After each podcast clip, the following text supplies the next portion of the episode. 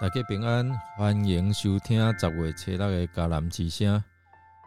我是于破牧师，今天要跟大家分享的是信心旅程，以真诚相待。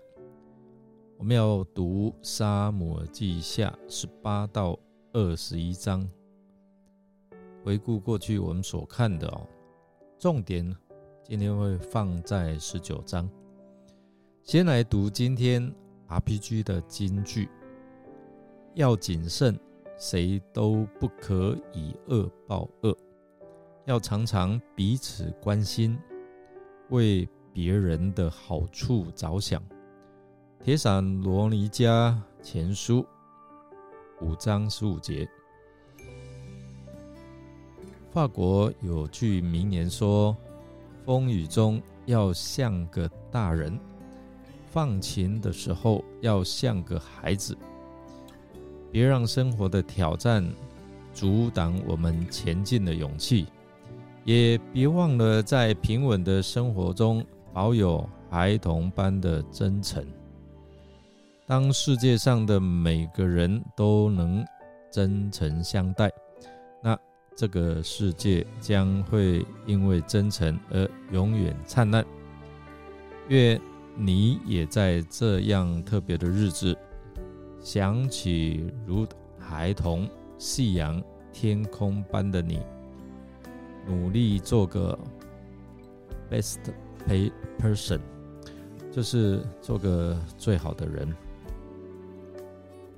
当亚沙龙的叛变被平息后，大卫他返回耶路撒冷，在这个过程当中。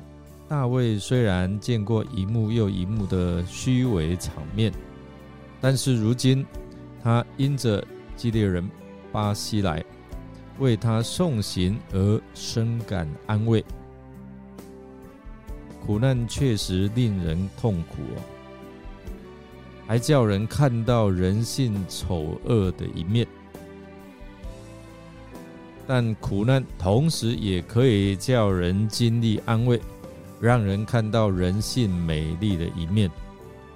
上帝让人经历苦难的美与恶，是要叫人学习来啊持平地看这个世界，不要思想偏激。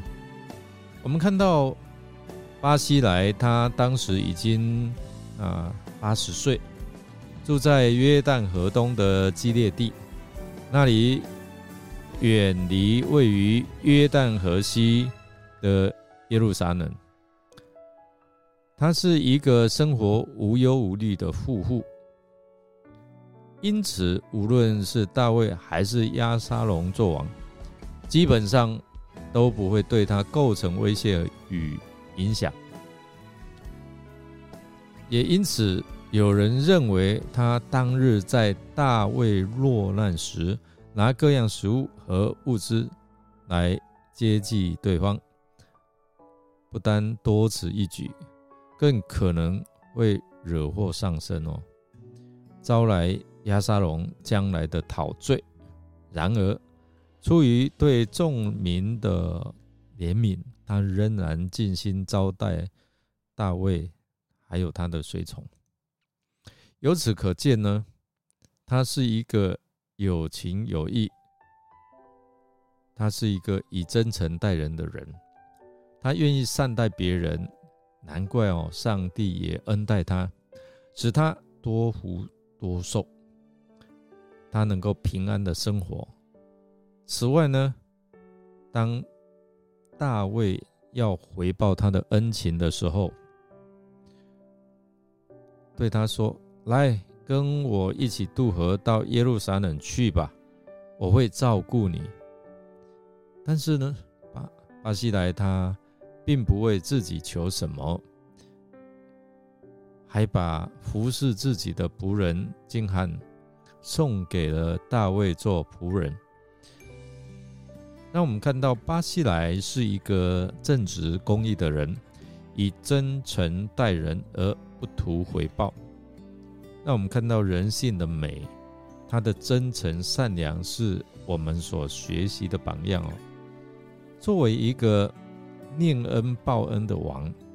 我们看到大卫没有推辞巴西来的请求，他看顾金罕，因此多年后，金罕的家族仍得以在大卫的家乡伯利恒安居大卫过约旦河后，发生了一件小人争宠邀功的事哦。以色列人责怪犹大人邀请王回来，却没有先与他们商量。暗地里取得功劳，对以色列人的指责，犹大人以自己与大卫有亲属关系作为辩解，因大卫是犹大支派的人。然而呢，以色列人反驳犹大人，指出他们在上帝所拣选的十二个支派中共占十个，另外两个支派则。为犹大和便雅悯，所以呢，相对于犹大支派而言，他们与王的关系应该更深哦。犹大人和以色列的互争，起自于以色列人当中有人向王来抱怨：为何犹大人暗暗送王和王的眷属，并跟随王的人过约旦河？没有先跟他们商量啊，这样的争端实在是无谓之争。世人常常要要，就是很少去做雪中送炭，唱啊，却常常争着锦上添花，因此呢，就会使纷争来产生。当大卫落难逃亡之日。如果有人自认为是王的亲属，与王有十分勤奋，与王来同度逃亡生涯，同受羞辱痛苦，那才是可珍贵的哦。可惜这样真诚待人的人太少了。我们来思想，巴西莱他曾有恩于大卫。却不要求大卫报答他，他的表现带给我们什么榜样呢？